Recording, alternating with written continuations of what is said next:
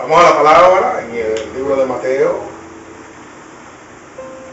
capítulo 19, verso 16 al 29.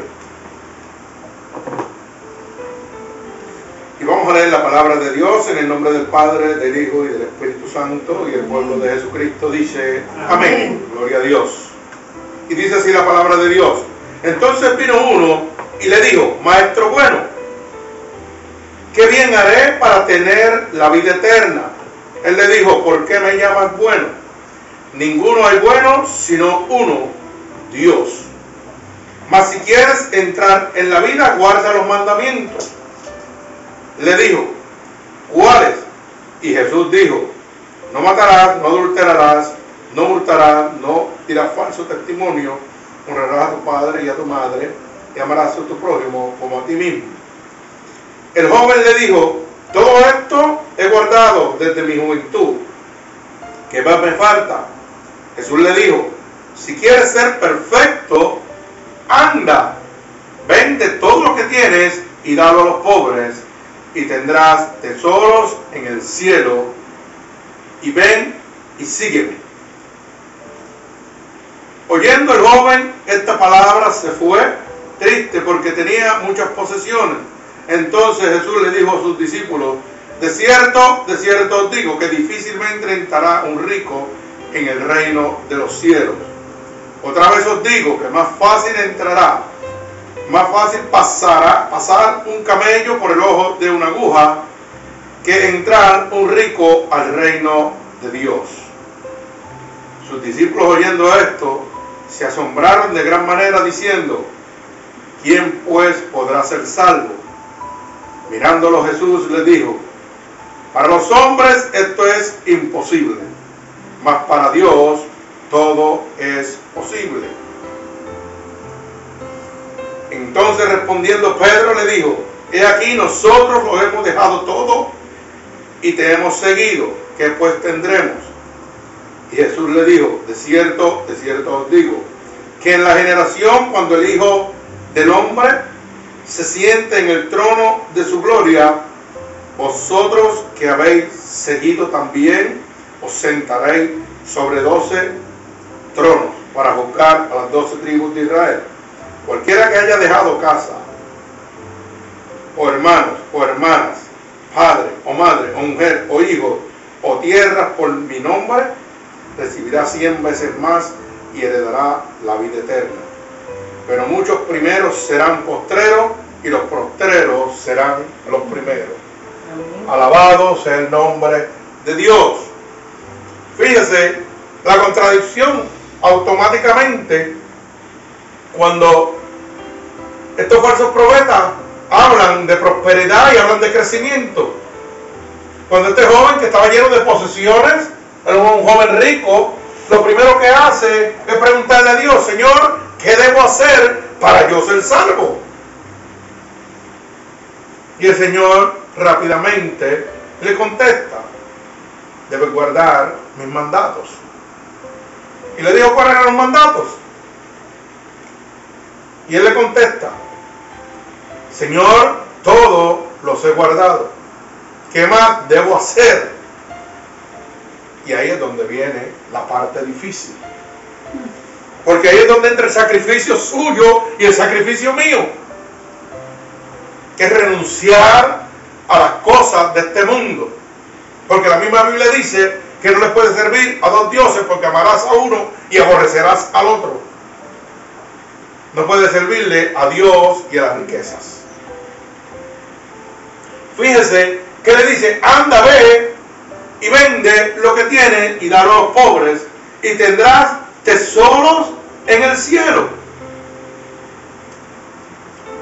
El Señor está ofreciendo unos tesoros donde la polilla y el orín no corrompen, donde los ladrones no minan y hurtan. Pero como el hombre vive a base de lo que ve, no por la fe, él dice, yo no voy a dejar mis riquezas terrenales para ir a experimentar una cosa que no veo. Y ahí es donde empieza el primer sacrificio que usted tiene que hacer. Porque toda la gloria de Dios es a base manifestada por fe. Y la fe es la certeza de lo que usted espera, la convicción de lo que no se ve. si yo me está diciendo que tiene tesoros en el cielo para mí, yo vivo buscando esos tesoros a base de la fe. Y la fe es solamente la certeza de lo que yo espero. Yo lo espero y estoy seguro que Dios tiene esos tesoros para mí. A mí no me interesa verlo. Por eso es que es un sacrificio usted morir a las cosas de este mundo. Por eso el joven rico decía, ah, ah, no. No. Dice que se entristeció. Dice que el joven rico se entristeció. Y se fue. Cuando el Señor le dijo, véndelo todo y sígueme. Si usted va al libro de, de Lucas, también hay esta versión y dice, toma tu cruz y sígueme. Gloria a Dios, aleluya. O sea, que hay una contradicción muy grande de lo que están predicando a la verdad de Dios. El Evangelio de Dios es un Evangelio donde usted tiene que pagar un sacrificio, pero es un sacrificio de muerte al mundo. Porque todas las cosas de este mundo me atraen carnalmente. Pero espiritualmente a usted no le conviene. Entonces tengo que morir a ella. Por eso el Señor dice en el libro de Juan, porque el mundo y los deseos pasarán, pero el que hace la voluntad de Dios permanecerá para siempre. Entonces, claro y obvio que para usted seguir a Cristo, el primer sacrificio que tiene que hacer en su vida es morir a las cosas terrenales para empezar a caminar en una dimensión, si usted quiere llamarlo de ese nombre, totalmente espiritual. El hombre de Dios camina espiritualmente, no camina, no camina carnalmente. Por eso la Biblia dice que los que son de la carne buscarán las cosas de la carne, mas los que son del espíritu buscarán las cosas del espíritu.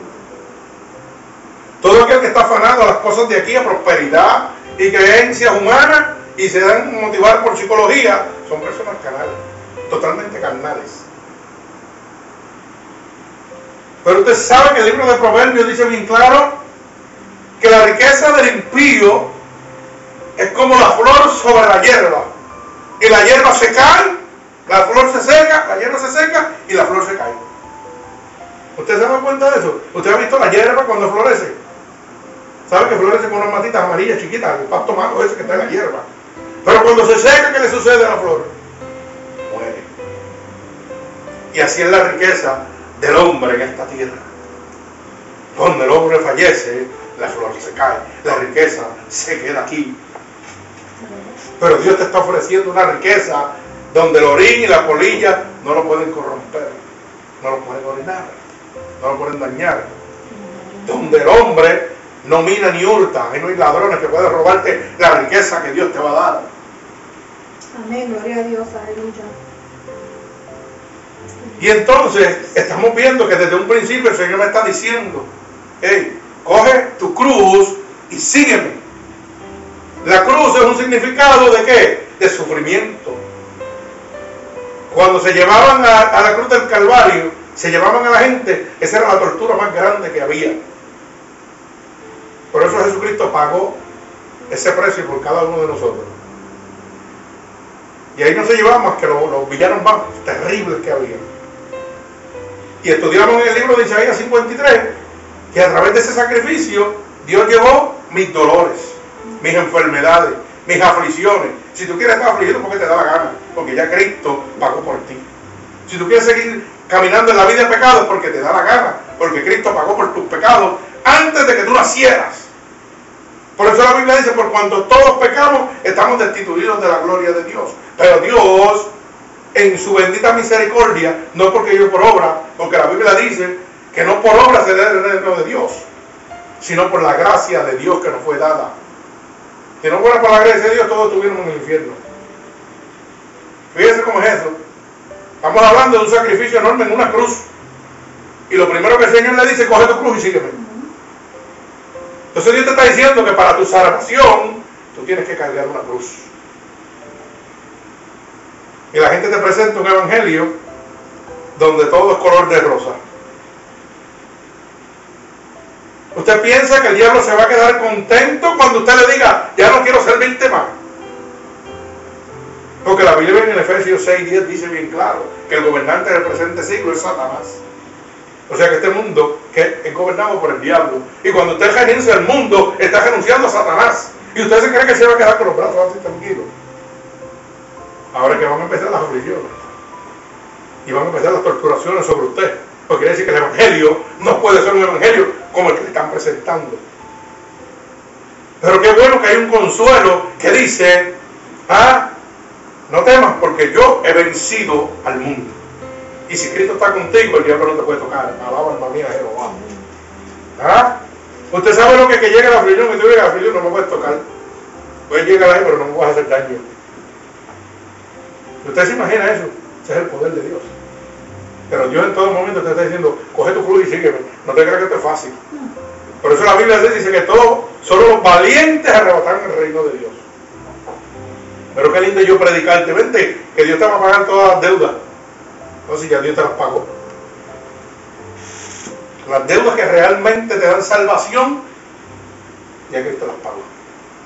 Las deudas de este mundo son las que te condenan. Porque a causa de las condiciones que tú vives en este mundo, es que tú vas a seguir detrás de las cosas de este mundo. Porque el sistema está creado para eso. Para que tú no ames a Dios. Para que tú no tengas tiempo para Dios. Para que tú seas destruido totalmente. Por eso hoy en día el homosexualismo es la última moda del desierto, el último grito, como dicen. Ya eso, y la Biblia dice que en los últimos días las cosas malas las van a llamar buenas. Y lo bueno, que es la palabra de Dios, eso no sirve. En el 69 y en el 73 cayeron las dos primeras torres. Sacaron las oraciones de las iglesias y aprobaron la ley de aborto.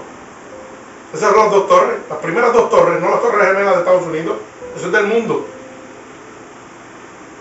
Sacaron a Cristo de las, iglesias, de de las escuelas. En el 1969, ¿usted sabía eso? Y en el 73 aprobaron la ley del aborto, a matar la perfecta creación de Dios. Y eso lo llaman bueno. Y entonces lo, lo complementan con decir, oh, tú no, puedes, tú no puedes tener ese niño porque no lo vas a poder mantener, mátalo. Y eso lo llaman bueno. Y la Biblia dice que en los últimos días las maldades del mundo se multiplicarán. ¿Y qué está pasando? Se levantará padre contra hijo, madre contra madre, y, y olvídese, y actos lascivos y orgías y todo esto está pasando. Pero entonces la gente se dedica a predicar. Ven aquí, siembra para que tú veas cómo tú vas a prosperar. Olvídate de lo demás, que Cristo se pone contento cuando tú siembras aquí. Cuando Cristo dice lo contrario. Sal de todo lo que te puedes aquí en la tierra y coge tu cruz y sígueme. Y yo te haré descansar. El único descanso te lo puede dar Cristo, más nadie te puede dar ese descanso. Porque yo soy el camino, la verdad y la vida. Y nadie va a llegar al Padre si no es a través de él. Y este joven le dijeron, déjalo todo y sígueme, ven en pos de mí. Porque yo soy el único que te puedo dar la salvación. Y como él mismo que hizo él, se entristeció y le dio la espalda a Dios, así mismo está la humanidad hoy. Entristecido y le dio la humanidad. Pero lo malo es que aquí no se entristecen, aquí se gozan por no estar en los brazos de Dios. Ah, Dios, no, no, yo estoy muy joven para eso, déjame brincar y saltar. Y después. Pero la palabra dice que Dios viene como ladrón en la noche, como nadie lo espera. Usted no espera un ladrón, así que es triste. Usted tiene que estar listo y preparado. Bendito sea el nombre de Dios. Mire cómo le contesta en el verso 23.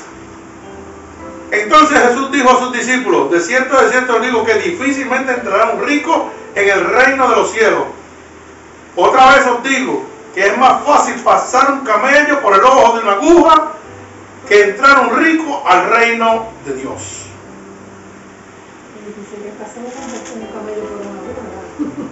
Entonces muchos pastores hablan que esto es que teología, o que esto es historia, que eso es una redundancia, más o menos, que eso no es que Dios está diciendo que, que, no puede pasar. La palabra es clara, dice que ni le quiten ni le añadas palabra alguna la que ha dejado. Porque las plagas de maldición de este libro caerán sobre ti. Y será quitado tu parte del libro de la vida. Si Dios hubiera querido decir, esto es un supuesto, una supuesta ejemplo para que usted vea lo que le quiero decir, no, no, te lo hubiera dicho desde un principio. Pero te lo está diciendo. Tú puedes pasar el camello, un camello por el ojo, una aguja. Imposible. O imposible que un rico entre en el reino de Dios, porque no va a dejar sus riquezas nunca por Dios. Y la Biblia dice bien claro, en el libro de Mateo dice bien claro, que el que ama las riquezas nunca se sacia de él. Y si usted no se sacia de las riquezas, no puede amar a Dios. Porque ese va a ser su Dios, el Dios mamón. Por si usted no lo sabía, el Dios de las riquezas se llama el Dios mamón. Pero qué pena que todo el mundo lo que pensamos es, ah, yo quiero una casa, un carro bueno y esto. Pero la casa que Dios tiene a ti, que nadie te la puede tocar. ¿No te interesa?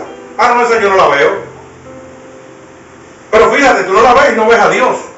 Y no lo buscas. Pero tan pronto te dicen, te estás muriendo, tienes cáncer, nadie puede hacer nada por ti. Ahora sí quieres ver a Dios. Ahora no te interesa ni ver a Dios, pero quiere que Dios te sane. Sí, ahí lo quieres ver. Ah, pero antes tú no lo querías ver. ¿Cómo yo voy a ir a un Dios que yo no lo conozco? A Dios, pero ahora puedes venir a un Dios que no lo conoce, que no lo puedes ver y pensar que Él te puede sanar, que Él te puede libertar. Qué bonito. Tenemos un Dios de ocasiones, lo, lo acomodamos como nosotros queramos. Eso es lo que usted se cree. Pero aquí hablamos de la ira de Dios. Y la gente piensa que Dios es amor nada más, pero no piensa que fue consumidor. Y que dice que castiga como todo padre, castiga al hijo a quien ama. Bendito sea el nombre de Jesús. Así que usted tiene que tener mucha cuenta lo que está leyendo y lo que está dejando recibir de las personas que no predican el Evangelio como es. Por eso aquí se predica cristocéntrico. Cristo es el centro de nuestra vida. Dios, aleluya. Y la palabra de Dios dice, no el pastor dice. Si el pastor dice, usted se va con el pastor para el infierno. Porque el pastor es un hombre que está propenso a pecar. Y usted dirá, pero ¿cómo decir un hombre de Dios? Porque mientras más te acerques a Dios, más el diablo te va a buscar. ¿Usted sabía eso? El que está sentado allá es fácil, porque viene a recibir. Pero el que viene a dar, tiene que pagar el precio por usted y por él. Uno tiene que pagar por las ovejas que Dios le ha entregado. Y eso el enemigo le enoja. Porque mientras más almas uno gane para Cristo, más rabioso se pone el enemigo. Y más cosas van a venir difíciles a su vida. Pero gloria a Dios que tenemos la cobertura, las alas cobertoras de Dios sobre nosotros. Y la Biblia dice, primera de Juan 5.18, que el que está lleno de la presencia de Dios, el diablo no lo puede tocar. Alaba gloria a Jehová. ¿Usted sabe lo que es eso? Que el diablo puede venir al lado mío y no me pueda tocar. Me dijo, ese no lo puedo tocar, ese está lleno de la presencia de Dios. Alabado sea el nombre de Jesús. Y con todo lo que le tiro, y los dardos rebotan para atrás. Alabado sea el nombre de Dios. Pero que el diablo venga y usted le diga, tengo una casa que vale medio millón de dólares. A ver si la casa de medio millón de dólares le va a proteger de los ataques del diablo. ¿Tienes una casa que vale un millón de dólares? Claro que sí, o medio millón o doscientos mil dólares. Pero tienes un hogar. Antes, contéstate esa pregunta. ¿Tienes un hogar? Porque una casa es cuatro paredes de cemento. Pero un hogar lo constituye Dios. Tengo una casa, pero no tengo un hogar. Tengo unos hijos, pero no tengo una familia. Porque el mundo me ha dado todo, pero me ha quitado mi familia. Lo que tengo son unos hijos viciosos o tengo unos hijos descarriados. Mi hogar es un infierno, mi casa es un infierno. Porque no está bajo la simiente del Espíritu Santo. Pero está bajo la simiente del diablo porque no quiere soltar el mundo. Pero como el poder de Satanás es tan fuerte, no quiere soltarlo aunque vea a tus hijos destrozados. No quieres tener la casa. Porque el sistema dice que tú eres más grande que otra persona si tú tienes una buena casa.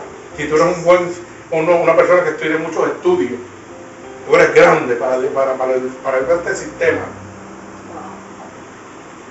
Usted no es nadie si usted no estudia. Eso es lo que dice el sistema. Pero Dios dice lo contrario. Que, se- que el que se salta, Dios lo humilla. El que se humilla, Dios le salta.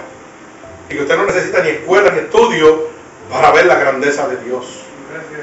Dice que lo único que tú necesitas es el principio de la sabiduría. Amén. Proverbios 1.7 dice que el principio de la sabiduría es el temor a Jehová. Ahí es que tú eres grande, cuando tú le temes a Dios.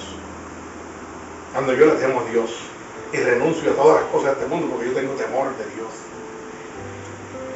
Ahí es donde yo soy grande de verdad.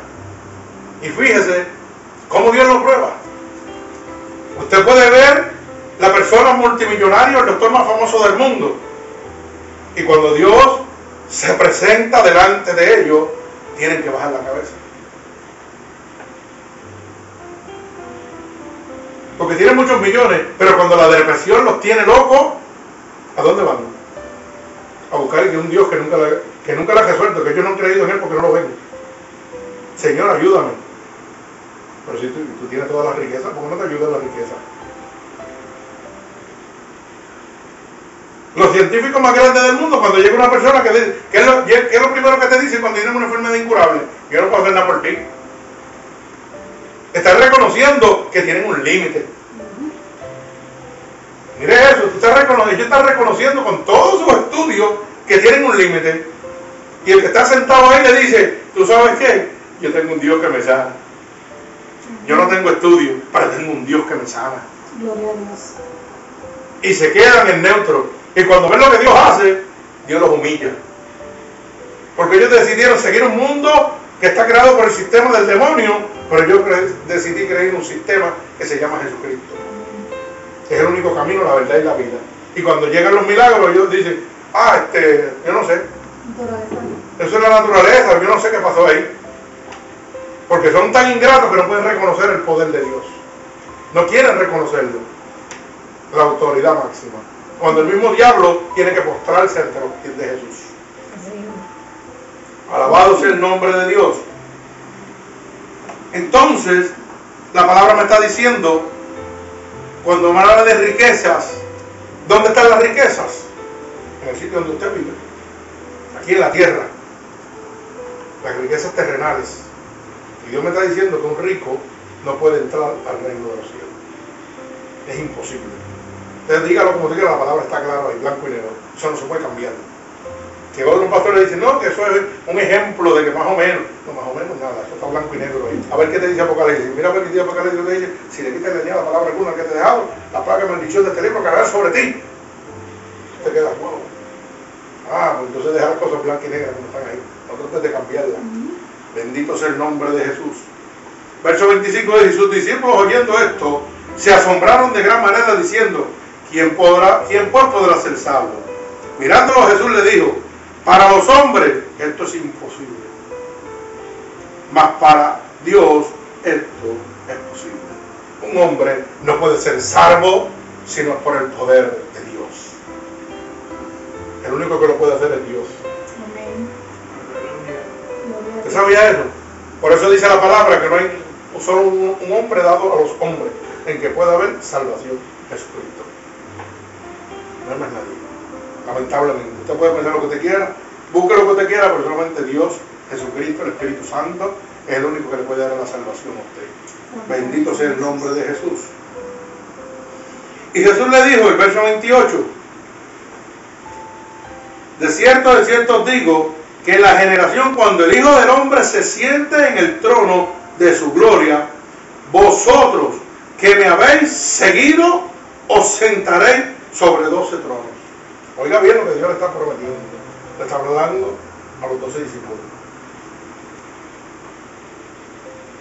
Pero también a nosotros. Que por haber obedecido a Dios, nos vamos a centrar como un Dios en los tronos y vamos a reinar con Dios. Amén, gloria a Dios. ¿Usted sabía eso? Mire lo que le está presentando. No le está presentando una casa, un Mercedes, un carro bueno. Tengo un Mercedes aquí en la tierra, me costó 80 mil dólares. Mire la ignorancia del ser humano. Para ir de aquí a Walgreens y mirar para atrás. Y paga mil o mil quinientos dólares mensuales. Para ir a Walgreens nada más, que puedo ir hasta pie. Oh, pero tengo que presumir. Tengo un pago de mil y pico dólares. La economía se pone mal y me estoy volviendo loco. No puedo pagar el carro para ir a pie de aquí a Walgreens. El carro me costó 80 mil dólares. En dos años debo 90 mil todavía del carro. En cinco años el carro está todo podrido. Y debo 60 mil del carro. De un canto de lata que no sirve. Eso es para que usted vea como el diablo ciega a la gente. Mire cómo lo ciega. Pero te lo presenta que tú lo necesitas. Ah, tú lo necesitas. Oh, tú lo necesitas nadie. Y vieron hermano y le pasan una chataja de 200 pesos por lado. ¡pum! y va a, a dos horas a trabajar. No porque le quiere cinco minutos. Y tiene una felicidad enorme en su corazón, porque no tiene que pagarle a nadie. Y si se queda sin trabajo, parquea el carro y ya está. Cuando haya gasolina se le monta y sigue caminando. El del Mercedes se lo quita el banco. Si no está preocupado, Y su reino se acabó. que se lo guarde. Y su gloria se acabó. Eso es lo que le va a durar. Las cosas de este mundo son pasajeras. Usted tiene una casa y tiene un dolor de cabeza encima. Porque tiene un, un. El día que no lo pague va para la calle. Todas las facturas de la casa tiene que pagarlas usted. Para que usted vea. Y nunca es suya. Porque usted la saldó y esta casa no es suya. Deje de pagar los taxis al gobierno, al dueño del, del- mundo, para que usted vea. Al que está gobernando el mundo. A ver qué le pasa. A los dos días lo tiran para la calle. Usted sabe que si usted se enfermó y usted no paga los taxis, le ponen un link en la casa y se la quitan como Juan por su casa, estando la casa salda. Porque la propiedad es del gobierno. Así de sencillo es esto. Y usted pagó 30 años de esa casa. Y me dio un ataque al corazón que sencilla Juan del válido o algo. Y se acabó mi casa, me quedé en la calle. El gobierno dice, esto es mío. Y para eso que usted se mata. Y para eso usted deja el pellejo. Ese es el sistema que el diablo le creó. Y usted cae en ese sistema como un tonto. Pero yo mejor pago una gentita, mire, ¿y usted sabe qué? El día que se rompe algo, llama al dueño de la casa. Ese no es mi problema, es el tuyo, arréglalo. Mi problema es pagarte la gente, se acabó. Y el día que me tengo que mudar, sigo arrancando y caminando por ahí para abajo. El día que un dueño de una casa tiene que mudarse, pierde 20, 30 mil o 100 mil pesos en la casa. Tiene que buscar un. Tiene que venderla y a veces tiene que hasta regalarla. Porque no, no hay, la, la economía está tan mala que no la puede vender. Tiene otro dolor de cabeza encima. Mire la ignorancia del ser humano. No, no, pero me quedan 20 años de vida, como mucho, porque la Biblia dice 70, 70 y lo más robusto 80. Y si usted tiene 70 años, ¿cuánto le quedan? 10 años. Hoy se metió un préstamo de una casa de 189 mil pesos, 200 mil pesos, para 30 años y usted le quedan 10 de vida. Usted es bien tonto. Usted es bien tonto, de verdad. Son un gente para que usted vea. ¿Quién se va a quedar con, lo- con con todo el préstamo que usted dio y con todo el pronto que usted dio? En vez de ser más sabio, déjame dar lo menos que pueda y estos 50, 60 mil los dejo aquí. Por si me quedo en la economía, se, va a la quiebra y tengo 60 mil para comer y, y poder vivir el resto de mi vida que me queda. No, no, no, no. Pero como yo quiero presumir, yo quiero casa nueva, quiero echármela. Está bien, hazlo. Y 10 carros. Entonces paga 200 mil pesos por la casa, el mercado se cae y la casa vale 50 mil pesos. Y tú debes 189 mil, 200 mil pesos de la casa. Y te estás volviendo loco, porque la casa tuya vale 50 mil pesos ahora. Y el gobierno hace un ficticio, un fake de que la economía está mejorando y rompen a montar casas para vender a lo loco. Pero no te dicen que hay más de un cuarto de millón de casas en folclore y siguen aumentando. Eso quiere decir que la economía no está mejorando, la economía está perdiendo, está hacia atrás. Y la Biblia dice que eso tiene que ocurrir. Y la Biblia no se puede contradecir. Y la gente esperando que todo mejore, cosas no van a mejorar, estamos en los principios de dolores. Ahora usted tiene que estar afianzado al Espíritu de Dios. Si usted quiere sobreponerse a esto, lo único que lo va a salvar es el Espíritu Santo de Dios. Aquí no hay más nada. Porque dice que, que vendrán tiempos donde no podrás comprar ni vender ni hacer nada. Pero los hijos de Dios siempre tendrán. Amén. Entonces, después vamos a ver si es verdad que ese mundo que te presentaron te puede sostener o el mundo que Dios te está ofreciendo te puede sostener. Porque el pueblo de Israel estaba en 40 años en el desierto y, de- y del cielo bajaba maná y bajaba carne. ¿Mm? La gente se le olvida de eso. Y el pueblo tan ingrato que se cansaron de comer maná. No, ya la señora ya estamos cansados de maná, pues tengan ahí carne. ¿Y con qué le mandaban las carnes? Con las aves de rapiño. Que no se la comían el. ¿Ah? Un ave de rapiña, que son los cuervos esos que se comen todas las porquerías, todas las, todas las cosas esas muertas que están por ahí. Le manda la carne al pueblo de Israel. Oiga eso, como Dios hace las cosas. No me va a sostener Dios a mí. Bendito sea el nombre de Jesús. Pero Dios me está diciendo que tengo que cargar una cruz. Y mi cruz es morir a esto. Quédate en el mundo. Quédate ahí. Bendito sea el nombre de Jesús. Y cuando los discípulos le preguntan qué vamos a obtener, dice galardones. Usted va a reinar conmigo, los 12 tronos allá arriba, usted va a estar conmigo allá arriba. Pero eso mismo le pasó al joven rico. Dios le estaba ofreciendo riquezas en el cielo, pero como no las podía ver, pero así es las cosas de Dios. La fe no es por el ver, es por esperar y creer totalmente de que eso es real. Yo le digo hoy que sí es real porque yo fui al cielo y volví cuando estuve muerto y regresé. Y mucha gente piensa a lo mejor que es mentira. A mí no me interesa. A mí no me interesa si usted lo cree o no lo cree. Yo lo viví. Y ese reino que Dios me tiene preparado ahí, yo no lo voy a perder por nada de aquí. Me pueden quitar todo lo que me puedan quitar. Pero el de arriba no me pueden tocar, porque la Biblia dice que los ladrones no miran ni untan. El diablo no puede entrar ahí a tocarle. Nada. Bajo ningún concepto puede entrar ahí. Así que usted piensa lo que usted quiera, pero el cielo es real. Y el infierno también es real. Porque la gente gusta hablar del cielo, pero del infierno le habla. Alabado sea el nombre de Jesús. Mire, una de las cosas para que usted vea que puede tomarlo como sacrificio. Mire lo que dice el verso 29. Verso 29, mire, dice que cualquiera que haya dejado su casa, oiga bien, su casa, hermanos, hermanas, padre o madre, mujer o hijo, o tierras que son posesiones, por mi nombre recibirá cien veces más y heredará la vida eterna. Dígame usted, si no es un sacrificio, usted apartarse de su madre o de su padre y ir a predicar el Evangelio de Dios. Porque usted lo piensa fácil, todo el mundo quiere ser pastor. Todo el mundo quiere ser pastor. Ah, sí, yo quiero ser pastor.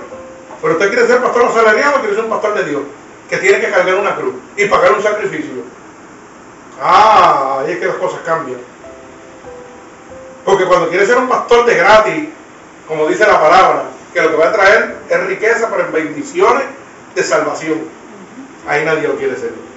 Ah, no, no, yo quiero un pastor para que me den una casa pastoral, no pago renta, me den un carro, me den mi dieta, mis millajes, y ya predico cinco minutos y tengo mi sueldo. Se acabó. Ah, estoy con mi familia y los mujeres no me molestan después del culto. Se acabó. Y cobro por ir a predicar otro sitio. Pero óigame, y cuando Dios te dice, deja a tu padre, deja a tu madre y ve a tal sitio y predica. Ahí tú quieres ser pastor. Cuando tienes que despegarte de lo más que tú amas, aquí, tu padre, tu madre, tu hijo, ahí tú quieres ser pastor. Y muchas de esas condiciones, y lo digo por experiencia propia, yo tenía que dejar mi padre y mi madre y mi hogar y todo lo que tenía allá para venir a predicar el Evangelio de Dios. Y mi madre está enferma. Pero yo se lo entregué al Señor. Porque yo creo en esta palabra.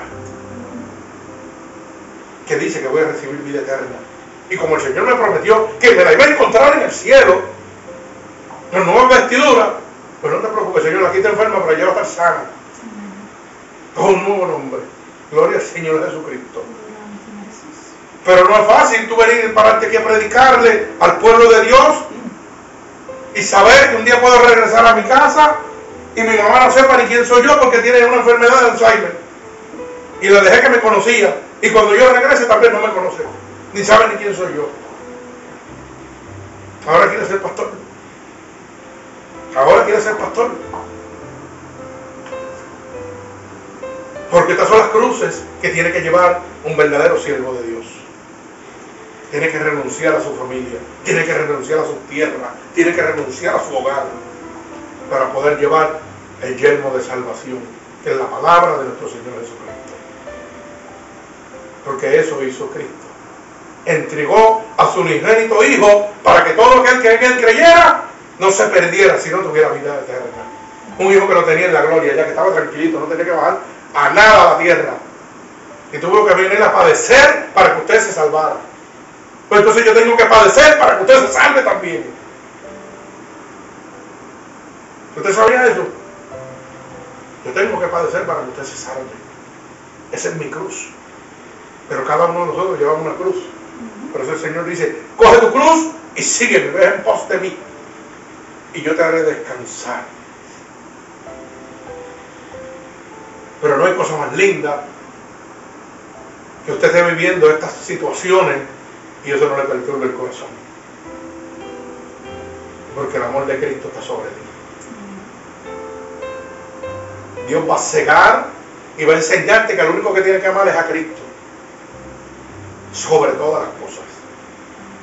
Amarás a Dios sobre todas las cosas.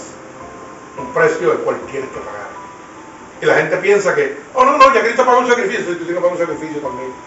Pero el sacrificio de la muerte en la tierra para servirle a Dios. Morir a lo carnal para empezar a vivir a lo espiritual. Ese es el único sacrificio que tú pagas aquí. Aquí tú ni ofrendando, ni diezmando, ni haciendo obras en la iglesia. Usted no va para el cielo con eso. Esos son engaños de Satanás. Si usted quiere, haga lo que usted quiera. Hay gente que no le gusta que yo hable de eso. Claro, porque viven de las diezmos y las ofrendas. Yo vivo de lo que estas manos me pueden hacer producir. Pero estas manos los ponen a producir el Espíritu de Dios, que es el que está Gloria a. Dios, aleluya. Así decía Pablo. Más bien ni oro, ni plata, ni vestidos he codiciado. Sino con el fruto de mis manos he sustentado la iglesia y he bendecido mi familia. Claro, por favor, mis manos. Lo dice bien claro. Que no cobra por el Evangelio de Dios. Al revés, con el fruto de sus manos mantenía la iglesia y bendecía a los demás. No fue estorbo para nadie. No fue estorbo para nadie. No fue obstáculo para nadie.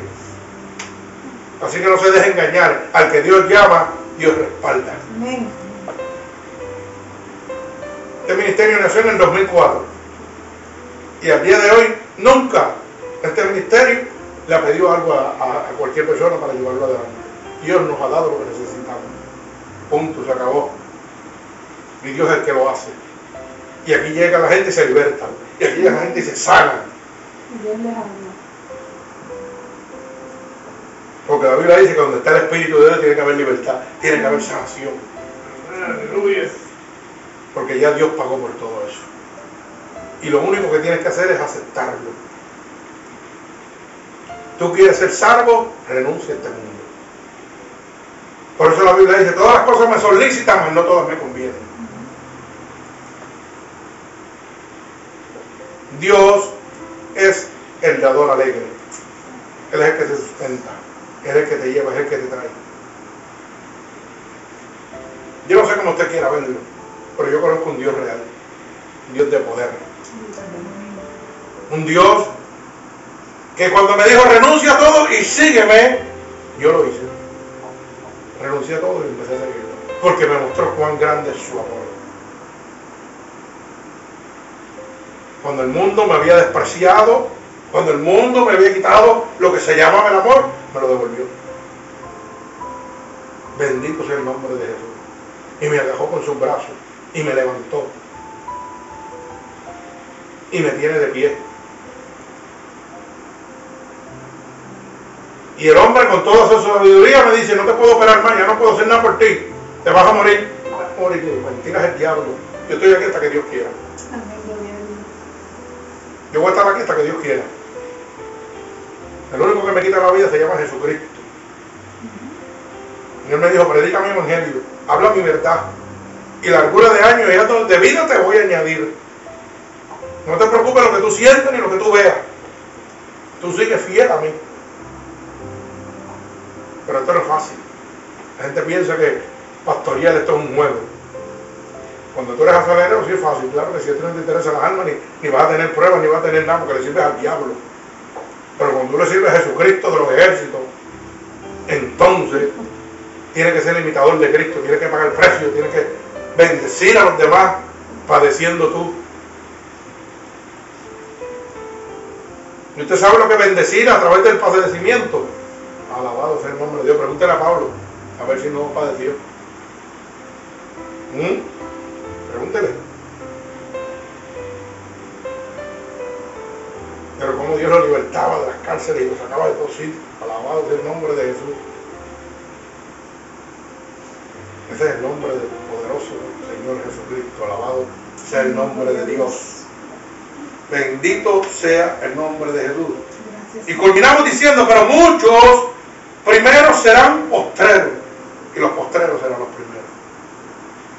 Alabado sea el nombre de Jesús. Muchos de los que fueron primeros, que conocieron el Evangelio, van a ser los últimos. Y los que vamos a recibir como personas nuevas en el Evangelio, que han decidido renunciar a este mundo, van a ser los primeros delante de la presencia de Dios. Usted va a ser el primero delante de la presencia de Dios. Porque usted ha decidido morir al mundo y creerle a un Dios vivo, a un Dios real. Un Dios que donde dice en Lucas 1.37, para Dios nada es imposible. Cuando el hombre termina, comienza Dios. Porque Dios no comparte su gloria con nadie. Usted quiere ser salvo, vaya a un lugar donde se predique cristocéntrico. Cristo es la razón de su vida. Cristo es el centro de la salvación. Donde está Cristo, hay libertad. Si usted va a un templo, a una iglesia, donde no hay sanaciones, donde no hay liberaciones, donde no hay revelaciones del Espíritu Santo, salga corriendo de ahí. Porque un doctrinaje de hombre, ahí el Espíritu de Dios está. Cuando yo voy a un sitio que es un sitio de Dios, Dios me tiene que hablar. Porque Dios conoce lo que yo necesito antes de yo pedírselo. Y Él sabe por qué yo voy a la casa de Dios. Dios sabe cuando usted entra a un templo a buscarlo a Él y cuando entra por compartir con una gente, a un club social. Pero donde está Dios, hay libertad, hay sanación, hay poder. El Espíritu de Dios se mueve. Y créalo, el poder de Dios cuando se manifiesta es en pequeñas cantidades. La gente busca templos enormes. Y, y muchos pastores con mucha teología y mucha filosofía ¿ah? y mucha homilética. Y sin embargo, el único que lo puede hacer se llama el Espíritu Santo de Dios. Y ese no está ahí. Ese ni en el parking está. Ni en el parking está. No lo tiene ni en el parking. ¿Usted sabe por qué? Porque esas son las iglesias que Dios le dicho, sígueme, déjalo todo y sígueme. Predica lo que te estoy diciendo. Pero tienes que dejar toda esa apostasía, toda esa mentira, todo ese comercio, toda esa manipulación. Y sígueme a mí. "Mm, mm. A mí no me interesa eso, a mí me interesa estar cómodo en este mundo. El Evangelio de Dios es un Evangelio de precio, de sacrificio. Pero es un Evangelio de amor y de gloria también. Y lo único que Dios te dice, renuncia al mundo y sígueme. Olvídate de lo demás. Todo lo que uno necesita, yo te lo doy. Por eso dice, busca el reino de Dios y justicia y todas las cosas han de ser añadidas. No te va a dar ni más ni menos, te va a dar lo que tú necesitas. Y en el tiempo que tú lo necesitas.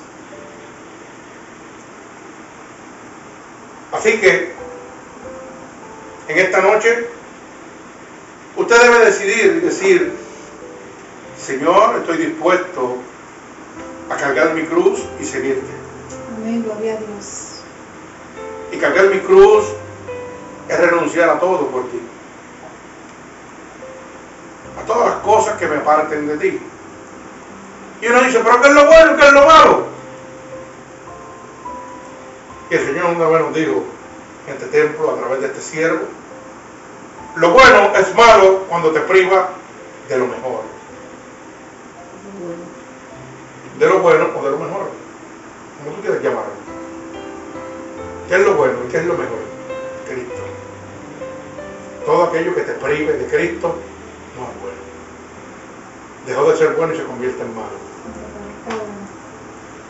Así que yo no sé de qué manera usted lo puede estar pensando, pero acuérdese de eso. Lo bueno es malo cuando lo priva de lo bueno o de lo mejor, como usted quiera llamarlo. Eso. Si usted puede entender ese mensaje dentro de su corazón, usted no va a apartarse nunca de Dios. Porque el Espíritu le va a enseñar, hey, eso te, eso te priva de mí. No lo hagas. Tan cierto como eso. Así de sencillo es esto. No haga como el joven rico, que quiso seguir atado a las cosas de este mundo. Y no se dio la oportunidad de conocer los tesoros que Dios tenía en el cielo para él. Acepte los tesoros que Dios tiene para usted. Porque cuando Dios derrame esos tesoros sobre usted, usted va a recibir la paz que usted necesita, la mansedumbre, la templanza, el regocijo, son los frutos del Espíritu de Dios. Y cuando usted esté lleno de eso, el diablo no lo puede tocar. Usted se imagina lo que es no esperar a llegar al cielo donde el Señor dice, y enjugaré toda lágrima y ya no habrá más llanto y no habrá más dolor. Porque las primeras cosas pasaron. Eso es lo que Dios nos tiene preparado, un lugar donde usted no va a sufrir, donde usted no va a llorar, donde usted simplemente va a gozar y a gozar y a gozar, estar tranquilo en paz. Pero ¿y por qué tiene que esperar llegar al cielo y no lo recibe aquí? ¿Por qué no lo empieza a vivir aquí? Empieza a vivirlo aquí. Diga, Señor, lléname de tu espíritu, lléname de tu presencia. Ahora, Espíritu de Dios, tócame. Derrama de tu fruto sobre mi vida. Y empiezo a recibir el gozo inefable, que significa inexplicable Dios. Empieza a recibir. Usted se imagina estar todo el día contento, todo el día alegre, que nada le jode la paz. Aquí en la tierra que es gobernada por Satanás. Y el diablo furioso y usted contento. Y la gente no lo quiere aceptar. Porque no le presentan un Dios vivo y un Dios real. Pero aquí le estamos presentando un Dios vivo y un Dios real. Así que yo voy a ser llamado. Todo aquel que tenga una necesidad en este momento puede pasar y vamos a orar por usted. Si tiene una petición especial también, Aquí un hermano me dejó una petición, por favor, este, para que oráramos por su.